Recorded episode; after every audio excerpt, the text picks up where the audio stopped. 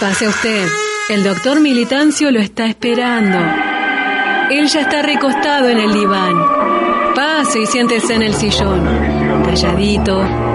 Usted escucha y escucha. Yo le aviso cuando terminó su sesión. Calambres a la hora de arrodillarse. Arritmia por ninguneo en cabeza y corazón embolia y embole con recurrentes fantasías asesinas, el doctor Militancio no le resuelve nada, pero lo hace divertido. Todos los miércoles de 18 a 20 en Radio con Aguante, el consultorio del doctor Militancio Rodríguez. Contraindicación a tener en cuenta. No pierda de vista que el paciente es él y usted una excusa para su tratamiento.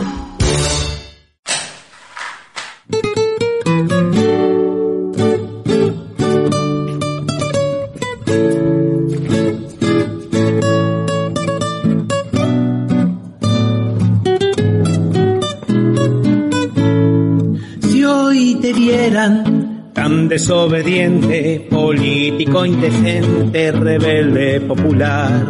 Si hoy te vieran tan poco obediente, izando una bandera insurrecta al batallar. La tapa del diario no te daría una mano, con pauta del Estado, diría el titular. Que la escarapela, lo mismo una pechera, militante de Belgrano, como la deben chorear van a despolitizarte porque les conviene más. Creador de la bandera, nuestra insignia nacional, van a inflarte con tu sable, tu carrera militar. Tu política incomoda al oligarca liberal. Si hoy te dieran revolucionario, seguro los cipayos saltan a tu yular, porque para ellos que rajes a cisneros es profundizar la grieta con su majestad. Andarían diciendo que estás muy angustiado con la idea de ser libre y con la separación de quienes arrasaron a los pueblos. Perdonanos el cantito, patria sí, colonia no. Van a despolitizarte porque les conviene más. Creador de la bandera, nuestra insignia nacional, van a inflarte con tu sable, tu carrera militar política incomoda al oligarca liberal.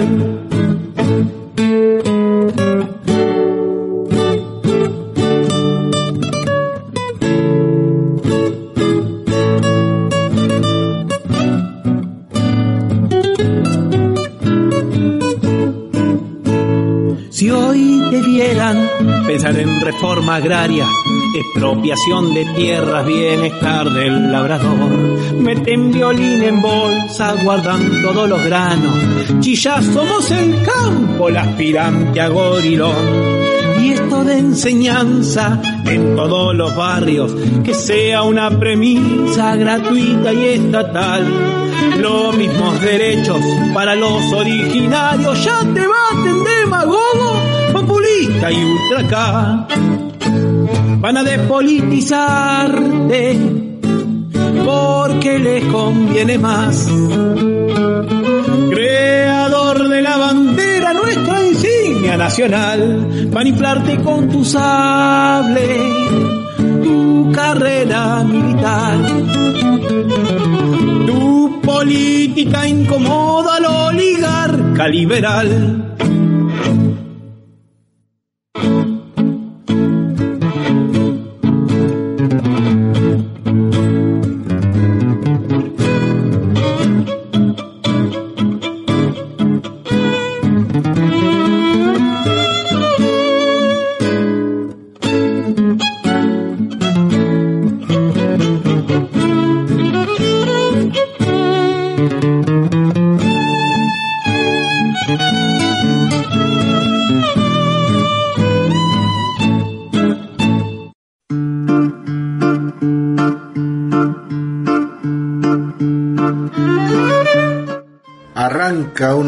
emisión de esta aventura colectiva que es el programa del consultorio del doctor Militancio Rodríguez,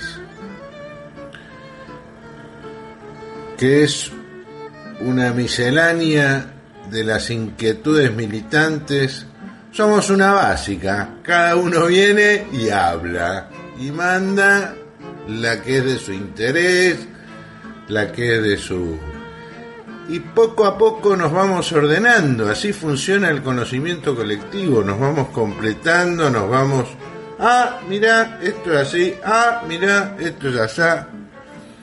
Bueno, la primera artística que nos comimos, este, nos comimos, eh, que se perdió en la edición del miércoles pasado, fue esta, esta creación que se llama Manuel Belgrano el Desobediente, hecho por unos ¿Por qué lo tiró Tango Compañero? que es un grupo de jóvenes que empuja nuestras cosas, que hay que darle aire.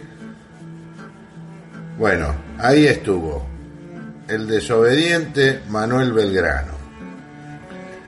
Hoy sale el programa en una efemérides que me señaló la compañera Claudia Sisman, porque el programa con esto de la pandemia lo estoy grabando antes, que hoy era primero de julio, día que el teniente general Juan Domingo Perón pasó a integrar el Comando Celestial por la liberación de nuestros pueblos lo del Comando Celestial es una expresión que acuñó el compañero Martín García de la Ostergel.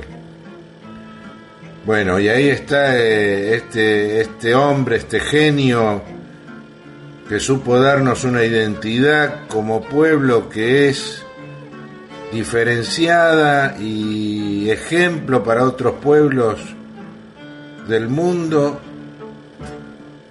que nos dio las herramientas para poder resistir la tilinguería colonial y su fabuloso andamiaje de, de basura y penetración que nos golpea, golpeado a nuestros jóvenes. Y bueno, gracias al general Perón, cada tanto aparecen sus herederos como Néstor y Cristina, que recuperaron lo mejor de esa de aquella enseñanza y volvieron a renovar la memoria histórica de nuestro pueblo, creando un nuevo semillero de jóvenes y jóvenes interesadas en la cosa política. Muy agradecido, general, por darnos esta esta vacuna contra la depredación. Y ahora voy a pasar a una noticia feliz. Sigue avanzando y sigue consolidándose el Instituto Peronista por un Banco Central soberano y la renta básica universal federal y ecológica. Y yo voy a insistir, este no es un, texto propio del instituto, es un texto mío, pero ¿dónde está el genio de esta idea? En la última reunión tuvimos el sábado 150 compañeros, tenemos como integrantes declarados, pero de la reunión del, sub, del Zoom participaron 47 compañeros de todo el país, con 47 compañeros y compañeras de todo el país. Cada uno con saberes y experticias distintas, con trayectorias distintas, cuadros de gestión probados. Este, muy rico todo. Y parece que se va ordenando esto, que la gracia de la propuesta es enfocarnos en un objetivo que nos despoje, nos desprenda de las discusiones secundarias que pueden aparecer en el movimiento de acuerdo a, de dónde venimos, por dónde anduvimos, cómo lo hicimos. Este objetivo central, esta idea fuerza,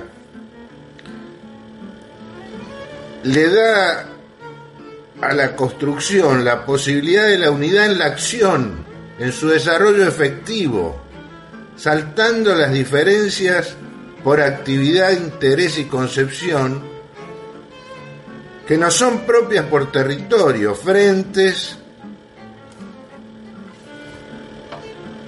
e inserción en las realidades políticas que nos, que nos tocan. Y es muy interesante que nos demos cuenta de esto, que es una posibilidad de empujar algo sobre lo cual hay pacífica adhesión, porque la idea es genuina, la idea es verdadera, es buena, y nos posibilita responder una gran gama de preguntas a los miembros del instituto, sin empantanarnos en las coyunturas, en la letra chica de la gestión. Que ahí sí, además tenemos que respetar los tiempos que la gestión tiene para empujar tal o cual cosa.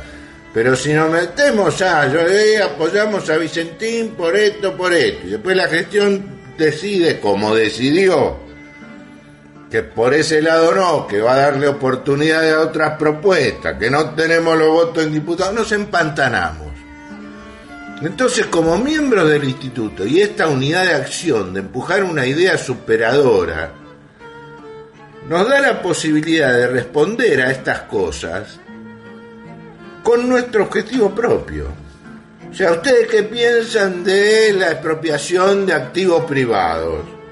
Nosotros pensamos que con un banco central soberano, como verdadero banco de desarrollo, Podemos ordenar la economía desde la oferta en el sentido de la satisfacción de las necesidades de nuestro pueblo, vivienda, educación, salud, seguridad. ¿Y qué piensan del formato republicano, la división de poderes, la organización de la justicia? Y nosotros pensamos que con un Banco Central soberano, estimulando desarrollo, mercado interno, satisfactores varios, cambio efectivo en las condiciones materiales de nuestro pueblo, se ordenan los valores desquiciados de la representación electoral, la organización de la sociedad civil, la forma y los contenidos de la provisión de justicia en agentes y leyes. ¿Y ustedes cómo creen que responderá el capitalismo clásico a esta propuesta? Nosotros pensamos en lo que tenemos que pensar y empujar para la felicidad del pueblo y la grandeza de la patria. Cuando solo se piensa en lo que va a decir eh, o cómo va a reaccionar el enemigo, se está pensando a la medida de lo que el enemigo quiere que pensemos. Pero hay correlación de fuerzas para eso. Mire, la correlación de fuerza respecto de propuestas disruptivas solo se constata con su impulso. No sabemos, nadie sabe. La que siempre consideramos y medimos es la correlación de fuerzas en el terreno recontrasabido de la agenda de ellos, en el juego de ellos. Me hace acordar este se la recomiendo la paradoja del gato de Schrödinger una cosa es o no es hasta que no se saca el gato de la caja. Bueno, se las dejo de tarea, busquen el gato de Schrödinger porque nos sirve para muchos, muchas de nuestras situaciones. Y en esto de la renta, eh, de la explicación de la idea, tenemos que ir armando nuestra argumentación militante, que tiene muchos errores, que tiene las respuestas más... Eh, más eh, comunes son las internalizadas e instaladas internalizadas por nosotros e instaladas por el enemigo. Y acá viene el, trabajo de formación, vamos a ir eh, tirando estas ideas. ¿Cómo se haría? ¿Es necesaria intervención del Congreso? Cambio de la Constitución para el tema de, de la intervención del Banco Central. La emisión soberana no generaría inflación, ¿por qué no? También. ¿Cómo sería el tema de los dólares, su acopio y manejo? ¿Qué dificultades internacionales enfrentaríamos en comercio exterior, en importaciones? ¿No haríamos un mundo de vagos? ¿A qué le llamamos trabajo social deseable? Cambiamos nuestros paradigmas sobre la idea del trabajo como producción de bienes y servicios, debemos incluir actividades que son socialmente deseables y que hoy están en el terreno de la, de la solidaridad, pagar lo que hasta hoy son frutos de la generosidad desinteresada de quienes la realizan. Bueno, todos estos rubros lo tenemos que ir llenando con respuestas para nuestra argumentación. Pero bueno, este por acá está la idea, la idea fuerza esta, por un Banco Central Soberano y la renta básica universal, federal y ecológica, que entendemos que, que, cayendo ahí y activando ahí, las demás fichas caen en cascada como las fichas de dominó.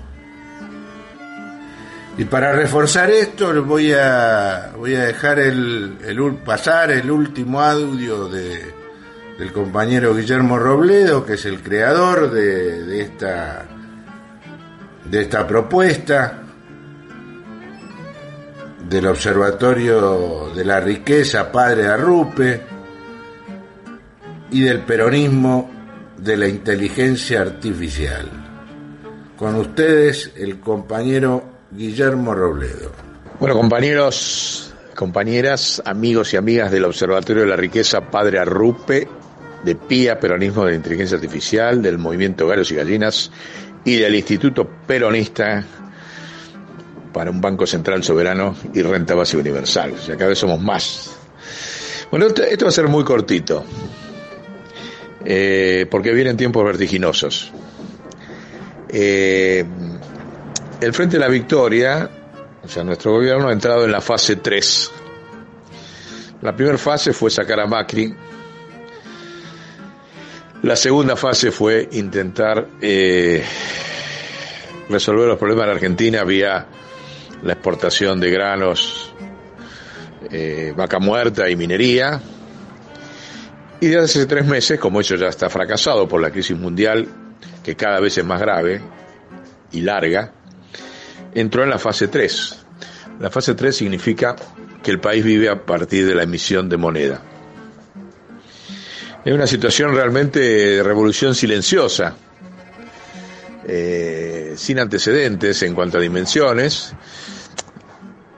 para la Argentina, porque en realidad el mundo ya venía funcionando así, pero eh, para la Argentina significa el fin de todos los discursos y esquemas de funcionamiento del establishment. O sea, ha caído técnicamente el establishment en la Argentina. Sigue teniendo el poder mediático de confusión, pero no de conducción concreta de la sociedad. No tienen nada que hacer ni nada eh, que ofrecer para que funcione. Y por otro lado, esto ha fortalecido terriblemente el frente de todos. O sea, la correlación de fuerza es cada vez mayor este, en los términos concretos, no en los términos discursivos, políticos y mediáticos, que es lo que hay que dejar de escuchar y reproducir, porque le estamos haciendo el juego al enemigo. Eh, en términos concretos, hoy si hay una moneda sana en la Argentina es el peso, porque es lo único que ha hecho eh, no solamente sobrellevar, eh, digamos, la situación con la emisión de moneda a partir de la cuarentena y de la pandemia, sino que es lo único que ha garantizado que no tengamos la misma cantidad de muertos que tiene Brasil. O sea, es un error no unir la emisión de la moneda, que logró avanzar en soberanía el Banco Central desde el mes de abril, con, si no unirlo con el tema de la salud. O sea, pensar de que la salud funciona solo porque se disponen este, cuarentenas en fase 1, fase 2, fase 3, es un error, porque ninguna de esas fases hubiese, eh, se, se, hubiesen sostenido en pie eh, sin ese cambio radical de política de emisión de moneda en el Banco Central. Sin eso no hubiese existido ninguna de esas fases y estaríamos en una situación este, como la de Brasil o como la de Estados Unidos, eso sí. Eso eh, creo que es un error político que el gobierno nacional no esté eh, eh, o, o, error o no se anima a reconocerlo porque después no hay vuelta atrás. Bueno, la realidad es que no hay vuelta atrás, porque a la situación anterior no se vuelve nunca más. La Argentina hoy es un país que está todo en rojo, este, y esto no se arregla ni con créditos ni con ningún tipo de medida clásica, ¿eh? porque nunca había estado en una situación de tener todo el país en rojo, menos los bancos, todo el rojo, privado, público, familiar. Y de eso no se sale con más emisión eh, solamente, sino con una emisión dirigida en mayor cantidad y calidad hacia una planificación social desde el Estado, porque nunca la va a poder hacer el mercado. Eh, claramente la Argentina va a tener que duplicar la emisión de moneda en eh, lo, el segundo semestre del año, si no quiere que haya dos millones de desempleados y se pierden las elecciones del año que viene. Así que yo descarto de que ese no es el camino que se va a seguir, de volver atrás. Pero lo que sí hay que hacer es una planificación, porque esto ha sido una decisión, la fase 3 del Frente de Todos, eh, forzada por las circunstancias, eh, no por convicción. Bueno, ahora tiene que ser convicción. El gran trabajo es demostrar que este es el único camino en Argentina. Fíjense que el establishment está tan derrotado que lo tienen a, a caballo pidiendo hacer una nueva convertibilidad, a López Murphy pidiendo dolarizar la economía. Eh, hay pánico en el establishment, pero también hay impotencia de imponer sus concepciones de dolarización, de convertibilidad y de más colonización, más de más colonialismo. Y nosotros tenemos toda la correlación de fuerza, no la estamos usando, no la estamos politizando, ¿eh? estamos hablando solamente de la salud, y ese no es el, el, tema. Sin la emisión de moneda no hubiese habido salud. Eso es lo que hay que unir en términos políticos y tienen que salir a decirlo Alberto y Cristina públicamente. No me interesan más los datos de las curvas de, de la salud y todo eso, que está muy bien, está perfecto. Pero si no se dice toda la verdad, se está cometiendo un grave error político. Bueno, un abrazo. Vamos a seguir el hilo en este bloque con idea fuerza, en este caso en la palabra formada y autorizada de Cacho Gómez, ustedes ya lo conocen, de otras intervenciones en nuestro, en nuestro programa, donde ilustrándonos con referencias históricas, nos trae nos trae al presente y a la actualidad la necesidad de tener en claro cuál es la batalla principal en la que tenemos que concentrarnos. Entonces, con ustedes el compañero Cacho Gómez. Pablo querido, Cumpa, compañeros, este, bueno, vamos a ver si podemos aportar algo con respecto a un tema que que es de nuestra preocupación, ¿no? Aprovechando hoy que, que es este, el aniversario de, la, creación de Forja, ¿no? la Fuerza Orientadora Radical para la Joven Argentina, esa organización que muchas veces se pone como puente entre el, el nacionalismo irigoyenista y el movimiento revolucionario justicialista. Este, Forja eh, nos dio varios lineamientos. Uno, digamos, su primer eslogan, su primera frase de síntesis de su proyecto era, somos una Argentina colonial, queremos ser una Argentina libre. Para eso, este, nos dieron, un, nos dieron un elemento fundamental, porque antes las discusiones, sobre todo en el movimiento obrero que estaba en ese tiempo muy eh, este, eh, coaptado por los sectores eh, socialistas, comunistas, anarquistas,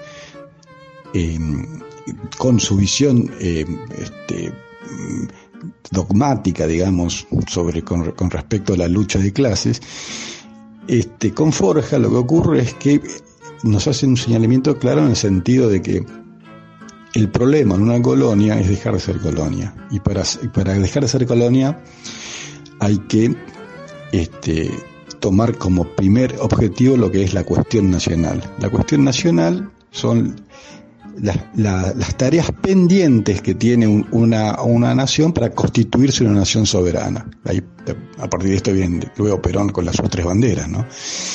Este, justicia social, eh, este, eh, eh, independencia económica y soberanía política. Entonces, digamos, esta cuestión nacional hace de que la división entre los los argentinos, digamos, o señalar la contradicción principal o el conflicto principal es entre nación o colonia. Es decir, todos los intereses nacionales tienen que estar de un lado y los intereses para delimitar y debilitar en su este, mínima expresión al, al aparato del, de la dominación colonial.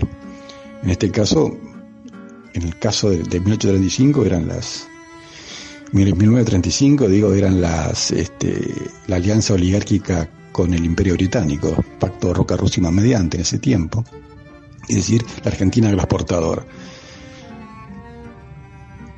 ¿A qué viene esto? A que yo últimamente veo de que esta cuestión, que es la que es fundamental, es decir, la que tendría que dividir entre patria eh, o colonia, es decir, todos los que tengan los intereses hacia el interior de, nuestra propio, de nuestro propio país son los nuestros. Esa es la división, la realidad efectiva la que determina la, la, división, no es el campo de la ideología la que determina la, división. A raíz de esto es porque yo sigo viendo por los memes, me sorprende que desde el propio campo haya memes, en por ejemplo, las redes sociales y haya comentarios sobre personas, sobre eh, pequeños comerciantes de que apoyan, en, el caso último del conflicto con Vicentina, apoyan al, al modelo agroexportador, ¿no? Entonces, se ven eh, casas humildes, carnicería Alberto, decía uno, se están quedando con todo, ¿no? Con, el carnicero Alberto se hace un reclamo como se están quedando con todo y que van a que el, el gobierno va a ir por su humilde carnicería. Otra vez la semana pasada también eh, hubo un, hombre que tenía, un pobre hombre, una catramina que decía somos Vicentín y fue víctima también de este ideologismo. Es decir, la lucha por la liberación nacional no requiere lo que Lenin llamaba la enfermedad infantil del comunismo, que es el izquierdismo. El izquierdismo es la eh, sobredimensión de la lucha ideológica sobre la realidad. Por eso Lenin en su momento pactó con los campesinos y, les dio la propiedad de la tierra contra las cuestiones básicas del, comunismo. Para ir Rosa Luxemburgo lo sale a, bardear en ese momento. Después Lenin, Stalin hace la colectivización, pero previamente para constituir la revolución Lenin toma una decisión de que sumar a, a los campesinos y darle la propiedad de la tierra en su favor. Esto, trasladado a una, una nación colonial, es Argentina primero tiene que resolver su cuestión nacional. La cuestión nacional son la soberanía sobre todos sus recursos y hacia el interior de un proyecto de nación que se vertebra en el trabajo argentino. Para que se vertebre en el trabajo argentino tiene que haber industria, entonces, todos los compañeros, porque el, peronismo en la época de Perón hace una eh, entre compatriota y compañero, todos los compatriotas son compañeros, mientras tenga sus intereses hacia el interior de la nación argentina. Lo que nos cabe a nosotros es la persuasión, persuadirlos para incorporarlos. El campo del enemigo es un campo absolutamente minoritario. Ahora, si nosotros salimos a bardear ideológicamente a los que no están hacia el interior de nuestro campo de pensamiento, estamos cometiendo un error político importante. Bueno, los saludo de acá desde BC, Cava. Este, un abrazo para todos, compañeros. Vamos a cerrar este, este bloque a todo bombo con un lujo que nos damos, un texto del compañero escritor, novelista, dramaturgo Hugo Barcia. Este es un texto que nos adelanta de un fragmento de su próximo libro, Decires de Gorriti Gascón. Para mí es, eh, es emocionante porque nos, nos criamos sin conocernos en el mismo barrio. Este, él es autor del Dragón Rojo, Las Sombras de Porfirio, esta última se hizo, se hizo obra de teatro. Bueno, un lujo este texto. Y lo dicho, a todo bombo, con ustedes el compañero Hugo Barcia. Más entrada la tarde, Prieto se ponía traje corbata y se perfumaba frente al espejo. Inesita, sospechando una nueva aventura de su marido, le preguntó a qué se debía tanto acicalamiento. Voy a pasar un rato por el velorio de don Tenorio, che. Me da culpa haber discutido con él justo ayer, pobre viejo. Bueno, pero llévate a Arnaldito, decía la desconfianza de Inesita. ¿Al velorio? Pero el pibe tiene desaño, déjate de joder, Inés. Prieto salió de su casa diez minutos después, llevando a su hijo como si fueran a un circo con elefantes y acróbatas. De todos modos, para Arnaldito aquella iba a ser una aventura inolvidable. Por primera vez en su vida iba a ver a un muerto. Entraron en la casa de velatorios padre e hijo, y mientras al médico lo saludaban como un ministro de la nación, del pibe se condolían. Ay, ¿para qué lo traen a un velorio? Pobrecito, se quejaba una comadre. Lo manda la madre para que controle al picaflor del padre, respondía una chismosa profesional. Padre e hijo entraron finalmente en la sala donde ardían las velas y los cuerpos transpiraban y el cajón crujía con leves pero crecientes lamentos de madera. ¡Qué barbaridad! Se funde un día para el otro, dijo uno de esos que nunca faltan. Arnaldito se buscó un lugar entre las lloronas del barrio que blandían gritos como espadas y lamentos tales como ¡Ay, si parece vivo, pobrecito! Pero Arnaldito miraba abstraído la cara pétrea de don Tenorio, mientras el olor a flores, el ardor de las velas, el tufo a muerte y el calor que hacía transpirar las frentes les impedía escuchar a los presentes el ya descarado crujido de la madera del cajón. Y al tercer, ¡ay, si parece vivo, pobrecito! se produjo el escándalo jamás visto por ojo humano alguno. Las maderas del cajón estallaron y el muerto se cayó al suelo con mortaja y todo. Las velas de la cabecera rodaron resparramando cera por el piso y el supuesto cadáver de don Tenorio se encorvó nuevamente y quedó sentado de cuno en el parqué de roble de la boña de la sala mortuoria. Las lloronas salieron en desbandada y a gritos batientes. ¡Resucitó el muerto! redundó una de las escapantes. El único que quedó en la sala fue Arnaldito, quien antes de salir huyendo vio que el muerto ladeaba la cabeza, lo miraba y desde el piso le preguntaba campechanamente ¿Y vos qué haces acá, pibe? Bastó que don Tenorio dijera esto para que Arnaldito no le alcanzara las piernas para disparar, porque según él tenía entendido, los muertos no hablaban.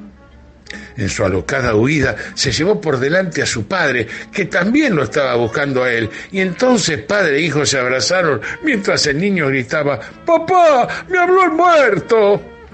Acto seguido, vieron pasar a don Tenorio en pelotas, huyendo no se sabe a dónde, haciendo flamear la mortaja como un cometa arrastra su estela y gritando un delito que a esa altura del velorio ya nadie iba a denunciar. ¡Viva Perón, carajo! gritaba don Tenorio mientras se perdía en el horizonte de la calle El Salvador. Nunca más nadie supo de él. Y por más que doña Juana sacó todas las tardes la silla de paja a la vereda para ver si a su marido le daba por volver, don Tenorio jamás volvió, lo que dejó al barrio tropezando todos los días con las más variadas conjeturas, que había resucitado, que nunca se había muerto, que tenía otra mujer en otro barrio, que era un santo y aún la más osada de todos, que los peronistas no se morían así como así. El consultorio del doctor Militancio Rodríguez. Viva Techín y Vicentín, acá se Vivan los ricos y los evasores de mi Argentina. Vivan los Macri, vivan los Roca, González Fraga Vivan los curros de las empresas que a mí me explotan. Que a mí me explotan y me pagan mal. Y si me estafan o me chorean, los defiendo igual. Viva Techín y Vicentín, a cacerolear. Prefiero que quiebren y no haya laburo antes que a los Viva el sur, viva el nor, viva Metrogas. Y al que no quiera pagar el fútbol, que se vaya a Cuba. Que se vaya. Que vaya a Cuba. Yo me quedo acá. Me secó Macri, me secó el virus, pero odio a los K. Viva Techín y Vicentín, viva el capital el comunismo y el peronismo para mí es igual. Viva Techín y Vicentín, viva el capital. Que si son ricos estamos seguros no van a robar. Que si son ricos estamos seguros no van a robar. No van a robar. Estás escuchando El consultorio del doctor Militancio Rodríguez.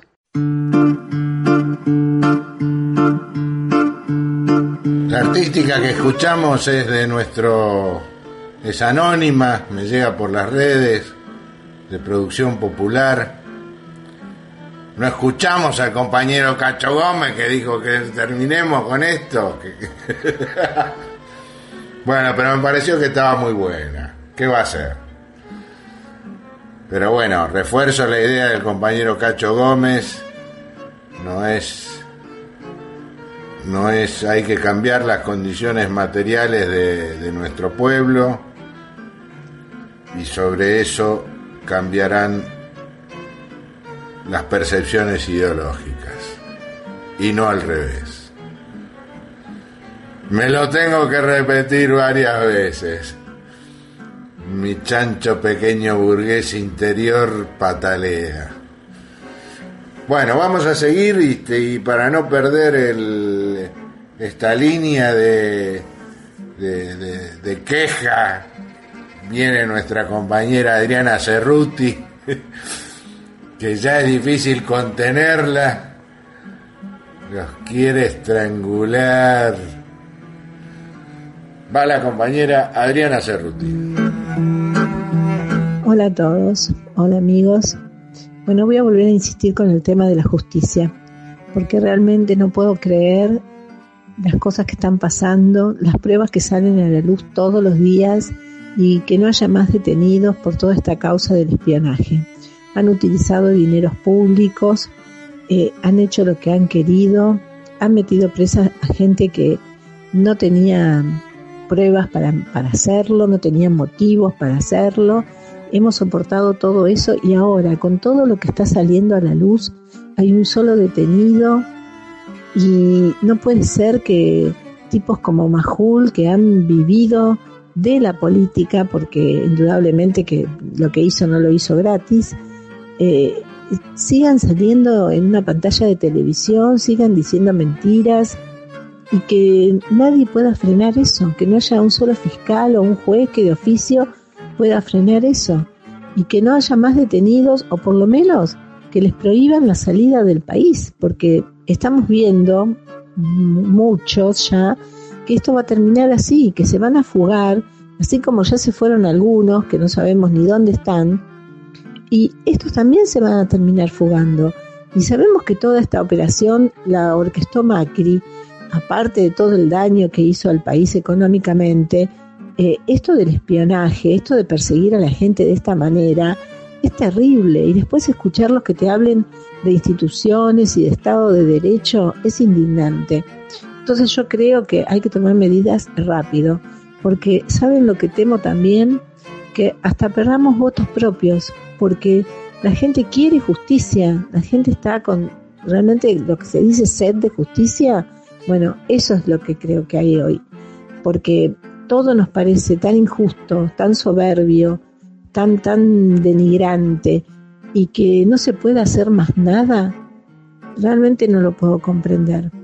Bueno, creo que, no sé, vuelvo a insistir sobre esto porque realmente me parece que es por lo que hay que empezar, porque mientras sigan estando sus jueces y sus fiscales a cargo de las cámaras y de los juzgados, no vamos a ir a ningún lado. Y realmente nos han robado todo, nos han robado el país, la ilusión, eh, encima nos agarró esta pandemia que, bueno, nos termina de, descolocar y, de destruir económicamente, pero ya veníamos de cuatro años tremendos, los que tenemos comercios o, que teníamos una actividad de tipo eh, privada, comercial, sabemos lo que pasó estos cuatro años últimos y ahora esto, pero la gente está indignadísima porque no ve realmente un rasgo de justicia eh, o, viene demasiado lenta para mi gusto por lo menos. Entonces creo que bueno, que creo que hay que darle por ahí, seguir por ahí para que podamos seguir sosteniendo a este gobierno que está tratando de hacer todo lo que puede, pero bueno, creo que todavía falta. Y realmente un ingreso universal me parece que sería indispensable en este momento porque hay mucha gente que la está pasando terriblemente mal, terriblemente mal, es tristísimo ver las colas en los comedores, es muy triste, que hay gente que podía salir a trabajar y más o menos rebuscársela con algo y ahora no puede, entonces creo que el Estado debe llegar ahí. Y bueno, muchachos, impriman, ¿qué van a hacer? Impriman, no importa Macri no imprimió y tuvimos un 50% de inflación y nadie se escandalizó. Entonces impriman, denle plata a la gente, que se pueda alimentar dignamente, que pueda seguir con su vida y nos quedamos todos en casa, cuidándonos, guardándonos de este virus que, bueno, en algún momento se va a encontrar una cura o, va a desaparecer. Pero mientras tanto hay que vivir, hay que comer, hay que educar a los chicos, vestirlos, mantenerles una vida digna. Bueno, eso es todo por hoy. Esa es toda mi, mi protesta del día de hoy. Gracias a todos. Ahora es el turno del compañero Jorge Campos, que se faja en la trinchera de nuestras realidades en el territorio, como vecino del colectivo Vecinos en Lucha, de Liniers y Mataderos, también es miembro del movimiento comunero y quedó postergada su participación el miércoles pasado por porque sí eh, los compañeros eh, tienen interés colaboran y a veces este yo priorizo las primeras participaciones y bueno compañeros que vienen eh, vienen haciendo la suya semanalmente a veces quedan afuera. Pero en este caso, con, su arenga, columna arenga, tenemos nuevamente al compañero Jorge Campos. Buenas tardes, doctor Militancio y compañeras y compañeros de cada programa. Vamos a intentar redondear hoy las últimas reflexiones vertidas en su consultorio, doctor y para esto lo invito a usted y a nuestros compañeros a reflexionar juntos acerca de un icono central de nuestra existencia. Sí, sí, como así suena. Un icono que indudablemente atraviesa nuestra vida de principio a fin. Un fantasma que nos suele acompañar noche y día. Y sí, estamos hablando del miedo. Así, en letras de molde y en negrita, otorgándole la categoría central que ocupa en el derrotero de la humanidad. Y vaya si este tiene que ver con la realidad política que estamos viviendo, ¿no? Porque el miedo es el motor que impulsa gran parte de las acciones de nuestras vidas. Lamentablemente, claro. Y es lamentable porque el temor, las dudas que genera y a veces, transformado en pánico, reduce hasta su más mínima expresión todas las capacidades y talentos que sin ningún tipo de dudas cada persona atesora al desembarcar en este mundo, autoaniquilándonos nuestra propia y natural capacidad de creación. Pensemos que para poder dominar a un semejante, a un par, hay que, entre otras cosas, someterlo hasta reducirlo a la nada, si fuera posible. Y para lograr ese objetivo, el miedo constituye un arma eficaz e ideal. Monedas más o menos es la forma que el poder hegemónico mundial utiliza para neutralizar todo tipo de reacción colectiva e individual a sus políticas de acumulación de riquezas a costa del hambre mundial. Usted bien sabe, doctor, que agitar siempre el fantasma del miedo garantiza un buen resultado en una contienda personal o de intereses como estamos analizando aquí. Y entrando de lleno en la actualidad política, hemos observado con preocupación que, por ejemplo, no pocos compañeros han sido y son partidarios de no alentar políticas de fondo, políticas transformadoras. Pero ¿saben por qué? Por temor a no abrir más frentes de lucha, como si estos frentes ya no estuvieran abiertos desde que el mundo es mundo. ¿Y qué me cuentan de la consabida no critiquemos al gobierno, no le propinemos fuego amigo. Bueno, no hay dudas que detrás de estos pensamientos, pusilánimes para definirlos suavemente, se encuentra justamente el miedo, ese monstruo invisible que el poderoso enemigo que enfrentamos ha instalado en cada uno de nosotros desde la cuna misma. Naturalmente, no solo a nuestra infantería militante le cabe esta cuestión, sino también y fundamentalmente a la mayor parte de nuestra temblorosa dirigencia política. Aunque, bueno, también dicen que las sociedades suelen tener los dirigentes que se merecen, ya que estos últimos provienen justamente de las entrañas de una sociedad determinada. Y mal que nos pese, doctor, pertenecemos a esta sociedad. En fin, ante este preocupante panorama, seguimos convocando y estimulando a nuestras y nuestros compañeros a activar y desarrollar el pensamiento crítico y la profundización de nuestras conciencias para precisamente empujar políticas populares como manda la historia libertaria, sacudiéndonos el miedo paralizante.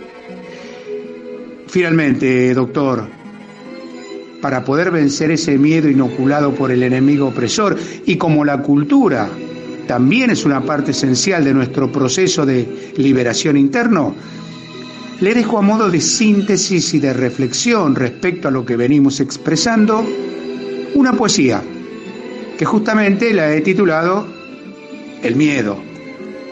Y dice así, miedo a pensar, a imaginar, a preguntar y miedo a hablar, miedo a soñar y a creer. Se podría enumerar infinidad de temores más habitando nuestro ser, pero muy difícilmente encontraríamos del miedo su origen y el porqué. El miedo que no podemos ver nos acompaña hasta el último atardecer, grabado a fuego en la razón y el hacer la finitud de la existencia justifica y amplifica las dudas a más no poder.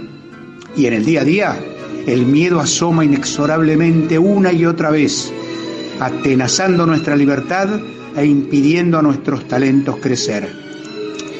No se condice la belleza y perfección de la creación con este invisible depredador. Pareciera ser más un agregado del mundo exterior que una armoniosa función del ser humano en toda su dimensión. Mente, cuerpo, espíritu y amor. ¿Quiénes serán entonces los aplicados y disciplinados labriegos que siembran la semilla del temor en cada mortal noche y día sin parar?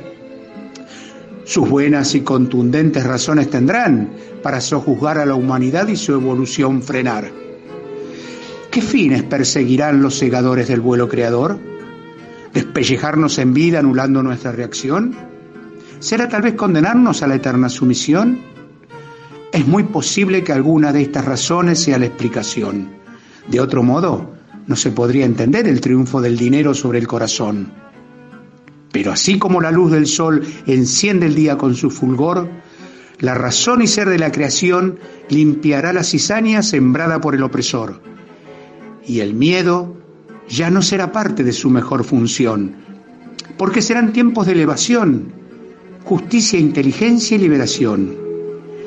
Será el tiempo de la re-evolución. Será el triunfo del amor sobre la explotación. Hasta la próxima y hasta la victoria siempre, compañeros, compañeras. Ya para cerrar este bloque, vamos a escuchar eh, una la compañera Miriam Godoy Arroyo, esta compañera emergente de la democracia participativa, empuje de nuevo Cuño, que levantó el guante de la entrevista, de ese formato de entrevista que disfrutamos el otro día que hizo, que abrió el compañero Wilson Sánchez, y en este caso le hace una entrevista a otra compañera, Carolina Jiménez, sobre la realidad difícil durante la pandemia en nuestros barrios populares sin desperdicio para ilustrarnos cuál es el punto en que están. La entrevista de la compañera Miriam Arroyo a la compañera Carolina Jiménez. Hola Carolina, ¿cómo te va? ¿Cómo estás? Bien, bien. Te quería preguntar cómo están las cosas ahí en el barrio Ramón Carrillo con el tema del COVID.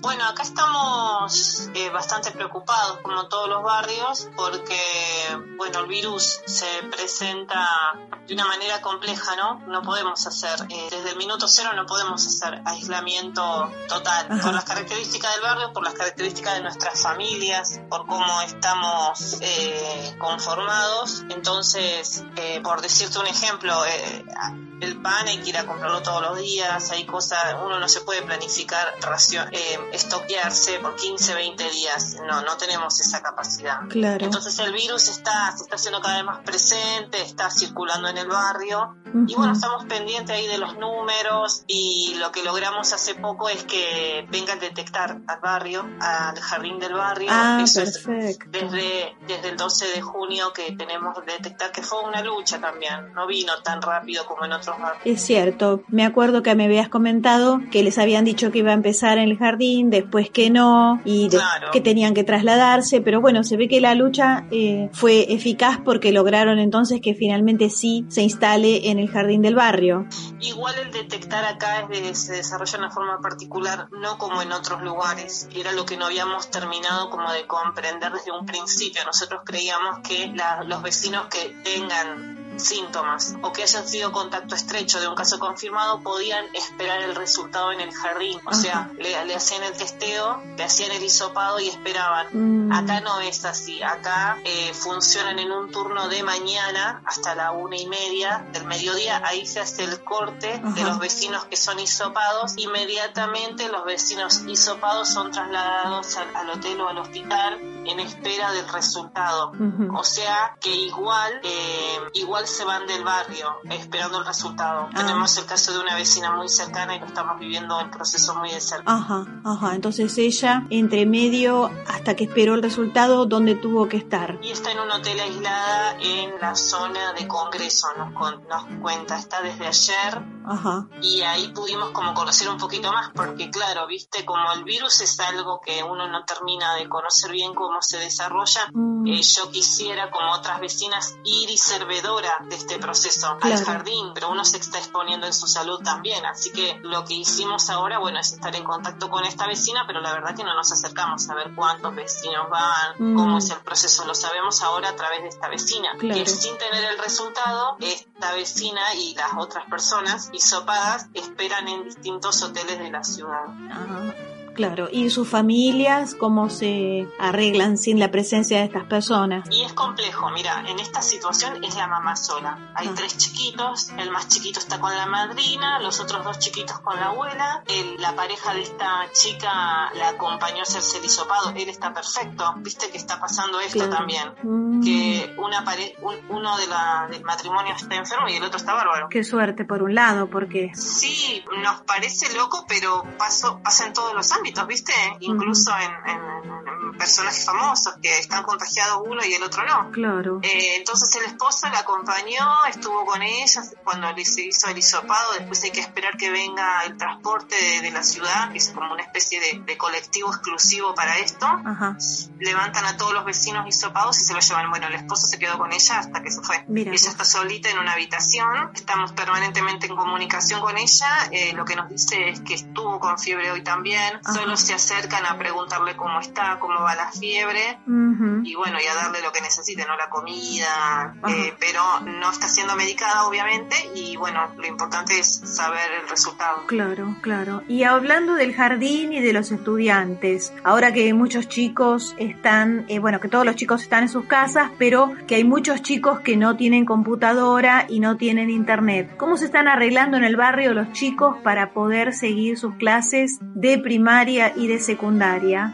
Bueno, yo en realidad eh, te puedo hablar un poquito del jardín, también de la primaria del barrio, pero te quiero primero contar del jardín. Las primeras veces que se entregó la canasta, viste cómo es el tema en la ciudad, escuelas que brindaban el servicio de, almuerzo, sí. Em, les están entregando cada 15 días a las familias por cada niño un bolsón de mercadería. Ese día, esa jornada, está presente la conducción de la escuela, la directora, los secretarios, los vices, y están presentes un grupo de maestros que son los que se ocupan cuando hay cuadernillos de entregar los cuadernillos que llegan y también de hechos aprovechar de dar eh, cuadernillos propios o corregir tareas que los nenes entregaron. Así que la jornada no es solamente de retirar la mercadería, sino de ida y vuelta de tareas hechas o tareas para hacer eh, y se entregan cada 15 días. Los maestros tienen los blogs de la escuela donde vuelcan material, eh, contenido por, el, por internet, pero saben de que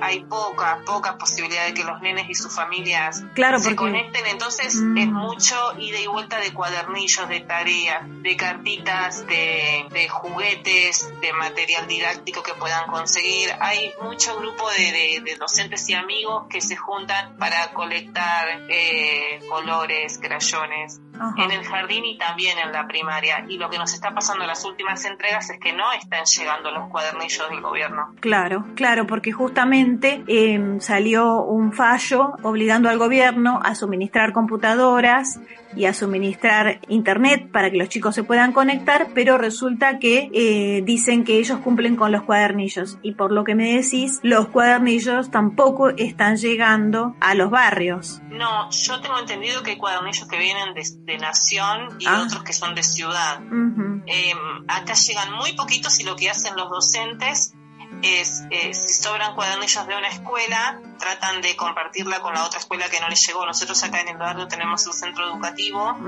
que el centro educativo tiene una particularidad que es eh, el centro de distribución de, de ahora de mercadería para los niños que iban a distintas escuelas de la ciudad con los micros escolares. Ah, claro, claro. Viste que el gobierno de la ciudad los últimos 5 o 6 años o un poco más, por también por un amparo judicial, tuvo que garantizar eh, el acceso a la educación en escuelas de otros barrios y también garantizar el transporte. Claro. Entonces hay, hay nenes del barrio que tienen que viajar más de media hora, 40 minutos en los micros escolares. Bueno, toda esa población de niños que no pueden, sus papás no pueden viajar a, a la escuela esa retirar la mercadería, bueno, se distribuye en el centro educativo. Así que también esa es una jornada donde el gobierno de la ciudad no contempló que toda esa población de familias y de niños necesitan el cuadernillo también, así que tampoco las manda. Claro, si no fuera por la solidaridad del barrio y de los maestros. Seguro, sobran, sobran cuadernillos, algunos de algunos grados de la escuela primaria 19 y se las socializan a, a nenes que en realidad necesitarían que esas escuelas suyas le traigan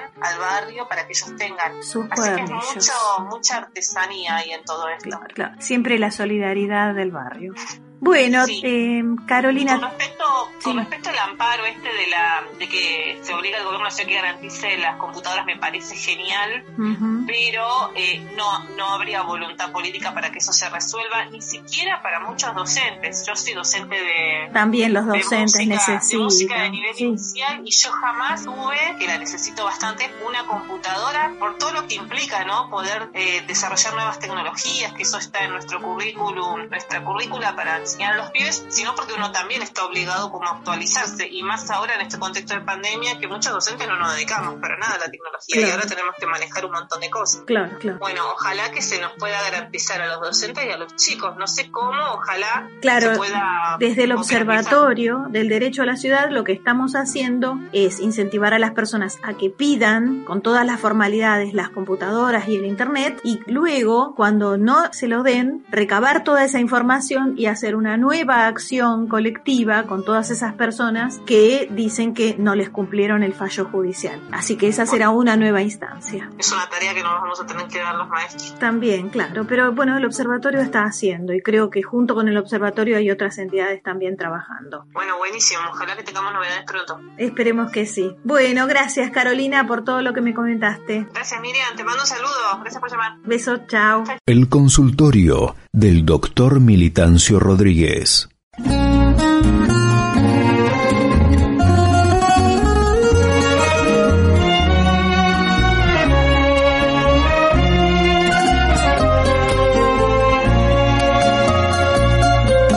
Dicen que en la plaza en estos días se les ha visto cabalgar a Camilo y a Martín y delante de la caravana, lentamente sin jinete, un caballo para ti.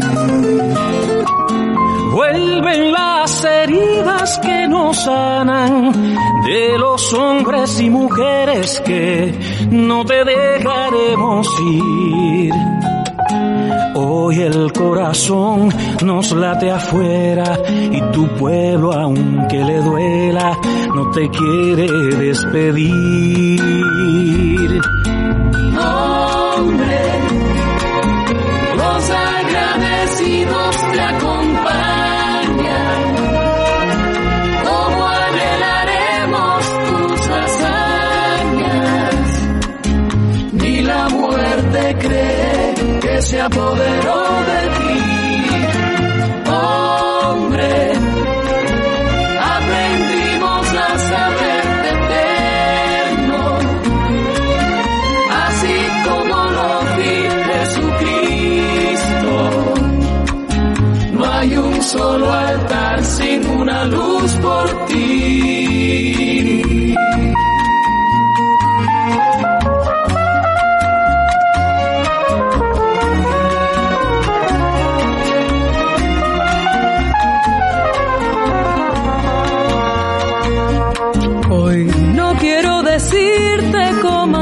Ni barbudo ni gigante, todo lo que sé de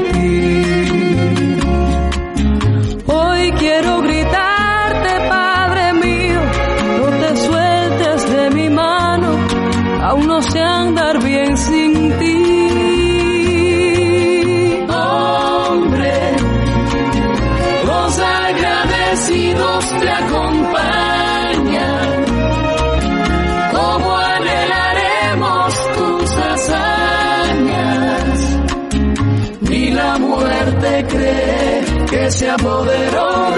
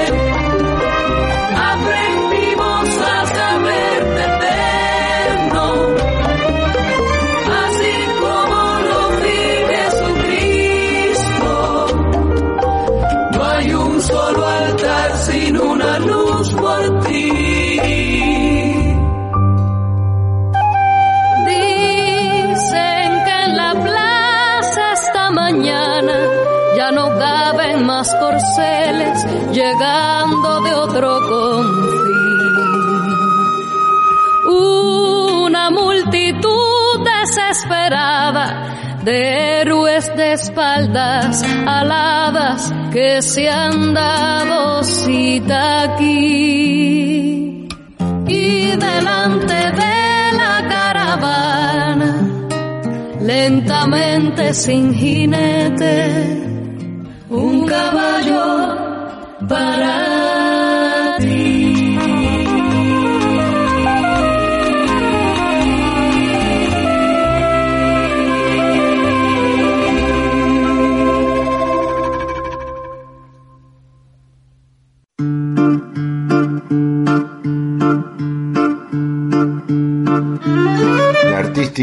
que comienza el bloque la conocen seguramente, cabalgando con Fidel, ese tema que produjo el pueblo cubano y canta e interpreta un colectivo cuando Fidel pasó a integrar el comando celestial por la liberación de los pueblos. Y ahora vamos a dedicarnos al bloque de formación. Hay tantos saberes entre nuestra infantería militante. Hay que aprovecharlos, hay que aprovecharlos. En estos días posteé dos, eh, dos reflexiones. Una decía, si usted no está dispuesto a escuchar,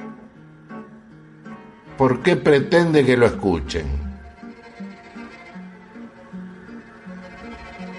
Y en esa línea, si usted no está dispuesto a permitirse ser transformado, deje de cacarear con la transformación.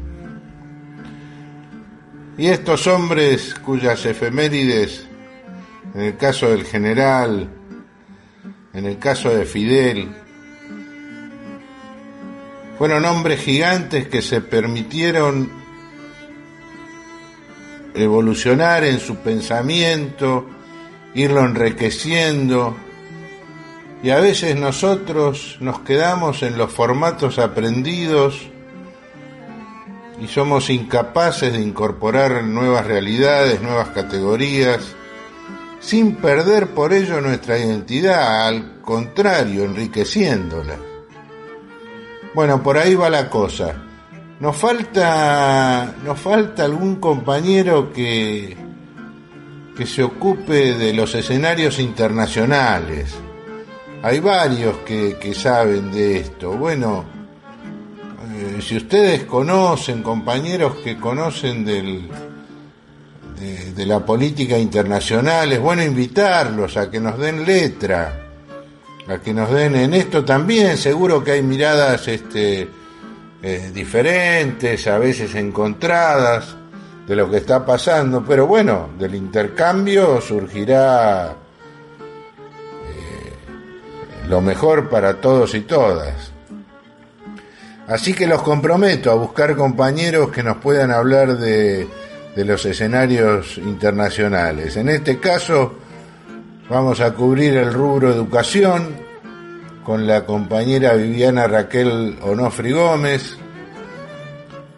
Este, cierra el bloque la compañera Claudia Sisman, que también es su experticia está el tema de la educación. Y lo que desarrolla la, compañera Viviana Raquel, yo le agregaría, ella, es muy eh, puntual en, los temas de la academia, la instrucción y el conocimiento de los temas de la academia. Yo incluiría en nuestra formación eh, a nuestros jóvenes, a nuestros niños, a nuestros jóvenes, materias postergadas que, que tienen que ver con, el, con un ser humano completo. No todos los hogares están capacitados para dar formación en ciertos rubros. Cómo aprender a respirar, cómo respirar correctamente, cómo, cómo este, desarrollar eh, la movilidad eh, siempre la clase de gimnasia es una clase de descarte. No, hay que hay, hay cosas que hay que enseñar, enseñar posturas, enseñar cómo caminar, eh, cómo hablar, cómo hablar. Esto que ella desarrolla en algún momento, que nuestros jóvenes avanzan en la enseñanza sin producir un texto propio. Bueno, está mal, hay que desarrollar cómo, cómo hablar, cómo este, dentro de las posibilidades de cada educando. Cosas elementales, cómo comer, qué comer. También son materias, este, mi tiempo era higiene, pero sí son materias que, eh, como que frente a las, a las clásicas de la academia, eh, son tomadas como, como, como rubros menores y no, hay que reforzar esos rubros. Una sociedad sana, una sociedad que sabe eh, plantarse, que sabe desarrollar sus posibilidades corporales, que sabe optimizarlas, tiene que ser parte de nuestra educación, pero no una parte tangencial, sino una parte este, eh, importante de esa formación. Y seguro que me, me escapan otros rubros, eh, qué sé yo, manualidades, talleres. ¿Cómo, cómo distinguir las herramientas? ¿Cómo manejar las cosas de la electricidad? ¿Cómo manejar las cosas de, del agua? Este, relacionar eh, la vida cotidiana con la escuela eso es otro debe. ¿eh? Hay algunas escuelas, entre comillas, que le han dedicado a estas cosas este, más interés. Pero no son, entiendo que no son las de la educación tradicional, pública, privada, que existe. Bueno, con ustedes la compañera Viviana Raquel Onofri Gómez. Buenas noches, compañeras, compañeros. Em, como les había dicho el miércoles pasado, eh, hoy continuaré hablando sobre el ancho mundo de la enseñanza y el aprendizaje. Para quienes no me conocen, les diría que más que un tema, para mí es una obsesión. Independientemente de mi práctica docente formal, eh, con niños desde tres años hasta jóvenes o adultos en la universidad, el aporte más importante eh, lo obtuve de manera informal, siendo esa maestra y profesora que sin, que sin necesidad de publicidad alguna era invadida en su casa, tanto en Mar del Plata como aquí en Tenerife, para resolver las cuestiones más banales o los casos clínicos eh, serios de padres desesperados que habiendo buscado solución en otros lugares, ya sin esperanza, acudían a mí. Eh, bueno, como dije, soy maestra, soy profesora de letras eh, pero justamente em, esa, esa, esa, invasión de alumnos eh, que tenían problemas en, diversas asignaturas hace que, que, pueda enseñar, excepto físico-química y los últimos años de matemáticas, Vamos, puedo enseñar cualquier cosa, filosofía, latín, biología, historia del arte, literatura universal, entre otras. Bueno, voy, a empezar eh, hablando eh, de dos casos particulares, pero haciendo hincapié de la experiencia del profesorado. Eh, Juan es un niño brillante, ya en tercer año del secundario. su mamá me confiesa que está desesperada, al igual que su hijo, y hasta ha pensado en suicidarse el niño porque no logra aprobar matemáticas. No, entiendo, no entiende por qué no puede, es una expresión muy nuestra, con esa asignatura. Hace más de un año que el niño está tomando clases con una licenciada en matemáticas y no comprende qué está ocurriendo. En este punto eh, es eh, importante siempre esta, ese primer contacto, porque mm, al igual que eh, hace un médico cuando escucha al, paciente o lo revisa, voy haciendo mentalmente mi propio diagnóstico. Bueno, vamos, este, ya me voy dando cuenta por dónde, va la cosa, ¿no? O sea, más de 40 años de, práctica docente. Esa profesional a la que habían recurrido em, era, digamos, brillante, como, además como profesora, como licenciada, funcionaria, pero le faltaba eh, la idea básica del constructivismo a la que me refería el miércoles pasado. No había partido de los conocimientos que ya tenía Juan. Imagino que le enseñó muy bien, eh, por ejemplo, ecuaciones de primer grado, de segundo grado, completas, incompletas, razones, proporciones, sistemas de ecuaciones, pero se olvidó el esencial, que Juan no sabía operar con números enteros que se enseñan en sexto de primaria. Parece una joda, ¿no? Pero ese era el problema del niño. La profesional había olvidado ese gran detalle que es partir de lo que ya sabe el alumno. Esto es más común de lo que la gente se imagina. Hay asignaturas claves para las cuales si no enseñamos teniendo en cuenta ese axioma, fracasamos. Por ejemplo, matemáticas, castellano, inglés, francés, alemán, latín, griego. Bueno, otra cuestión es la de las materias de estudio, ¿no? Historia, geografía, biología. En esas materias a las que me referí, el principio constructivismo constructivista es central, porque cobra verdadera importancia esa idea de que el conocimiento es una construcción que va desde lo que se sabe hasta lo que se desconoce. Y Juan no fue el único caso por el estilo.